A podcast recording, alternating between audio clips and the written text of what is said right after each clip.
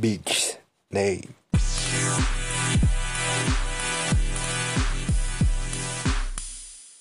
The situation I chose occurred during my second year of high school.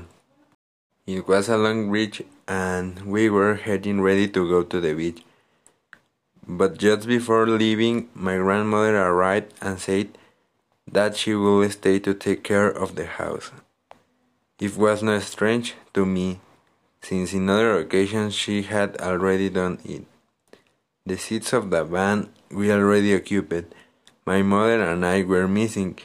She was behind my mother and said, on the only available place and said, We are going to fill up with gasoline and we will settle in. We will come back for you. They never counted me and I stayed at home taking care of my grandmother. They just write me off.